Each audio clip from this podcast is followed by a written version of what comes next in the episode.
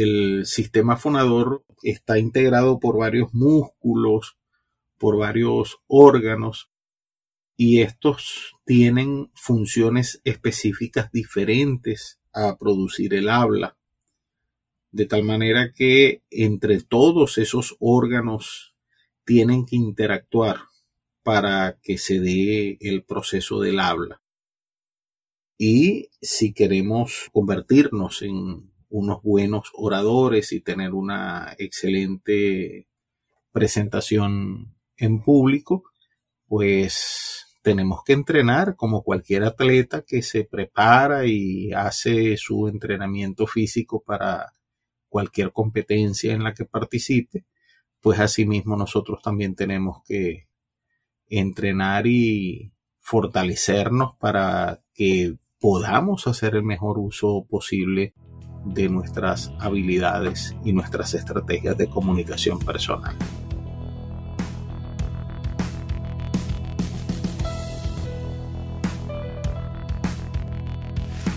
Si eres de las personas que tiembla cuando debe hacer una exposición en la universidad, presentar algún proyecto en el trabajo frente a tus clientes o sencillamente dedicar unas palabras en una reunión familiar, este podcast es para ti.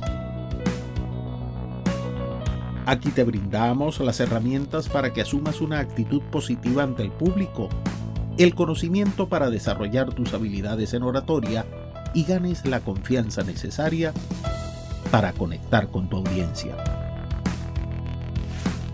Soy Richard Quintero Morán y te doy la bienvenida a Venciendo el Miedo a Hablar en Público. Una pelea de boxeo normal debería estar alrededor de los 10 asaltos, 10 rounds. Cada round tiene una duración de 3 minutos.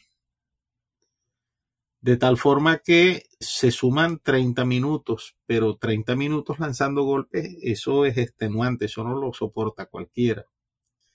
Luego, ¿qué tienen que hacer ellos? Entrenar para tener la resistencia física primero, luego la capacidad de recibir golpes y luego la capacidad de dar golpes. Entonces tú ves los entrenamientos y esos tipos pasan seis meses entrenando ocho horas diarias antes de ir a una pelea.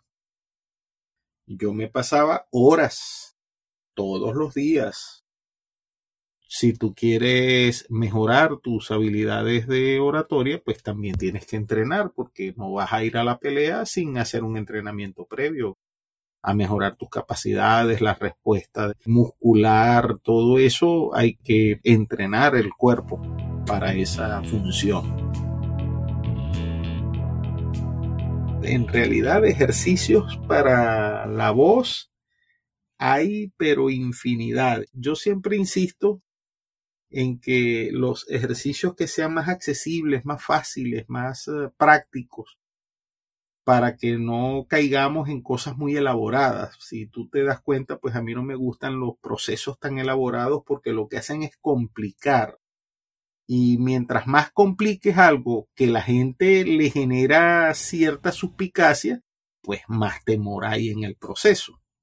Mientras que más sencillo, más accesible, lo vemos como más fácil para realizar y eso disminuye también nuestro estado de ansiedad a la hora de afrontar el proceso del habla. Una práctica que es muy importante, yo creo que se las mencioné, de la lectura silábica. Tomar un periódico, tomar un libro, una revista y comenzamos a leer, pero sílaba por sílaba hacer una lectura muy lenta, porque lo que queremos no es velocidad, sino calidad en la pronunciación. Eso te ayuda mucho a habituar todo el sistema de articulación para que eh, podamos hacer un proceso de habla más efectivo. Pero además de eso, porque nosotros no estamos acostumbrados a leer en voz alta siempre estamos acostumbrados a leer con la vista.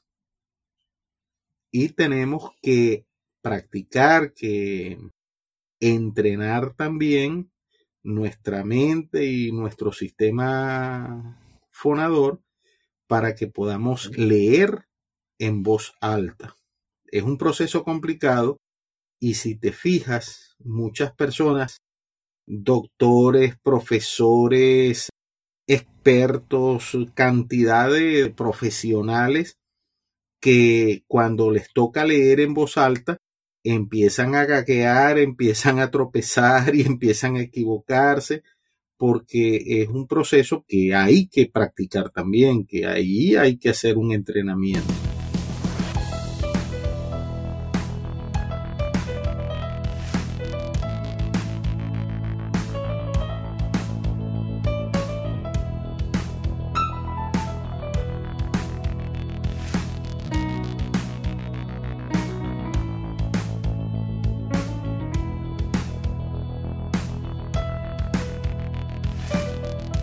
Quería hacerte la muestra de cómo sería la lectura silábica. Sería así.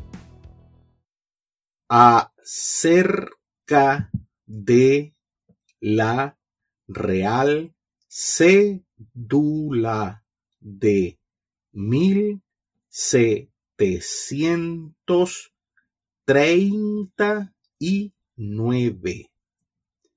Acabo de leer el texto que gentilmente nos comparte el doctor Reinaldo Soto. Entiendo que de uno de los tomos recogidos por Ana Cecilia Peña Vargas en los archivos de Indias. Aquí estoy haciendo apenas un párrafo. La idea es que sea una lectura de unos 5 minutos, 10 minutos más o menos. Entonces vas a repetir lo que leíste y ahora sí lo vas a leer con la velocidad normal. Acerca de la cédula de 1739, Acabo de leer el texto que gentilmente nos comparte el doctor Reinaldo Soto. Entiendo que de uno de los tomos recogidos por Ana Cecilia Peña Vargas en los archivos de Indias. Este tipo de lectura parece una tontería, un juego de niños, pero lo que hace es programar normalizar los enlaces de tu cerebro que está acostumbrado a leer sin articular sonido para que puedas leer en voz alta con mayor facilidad. Gracias por seguir escuchando. Espero que este contenido sea de provecho para ti. Ahora te invito a poner en práctica nuestras recomendaciones. Reserva unos minutos cada día para ejercitarte, practicar tu oratoria, grabarte y evaluarte. Déjame saber en los comentarios de tu progreso, tus inquietudes y planteamientos sobre el podcast. Suscríbete y activa las notificaciones para que no te pierdas los nuevos episodios. Y compártelo con tus amigos. Así nos ayudas a aportar beneficios a más personas. Eso te permite que en cualquier momento en que tú tengas que leer en voz alta, no estés tropezándote con los textos porque no estás habituado, acostumbrado. Eso lo que hace es crear ese vínculo, esa programación para que ya el hecho de leer y a la vez hablar, porque estás haciendo dos cosas al mismo tiempo, estás leyendo y además estás hablando, estás expresando, diciendo lo que estás leyendo, pues sea mucho más fácil y llevadero.